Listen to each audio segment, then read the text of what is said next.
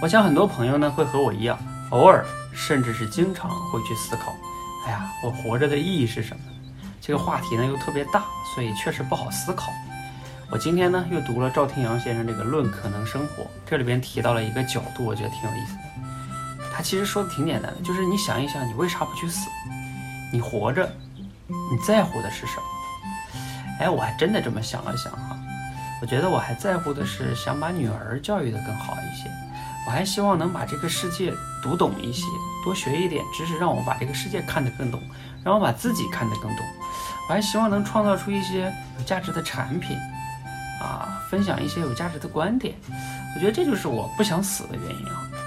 你觉得你不想死是什么原因呢？你唯一还想活着的原因是什么？欢迎留言分享。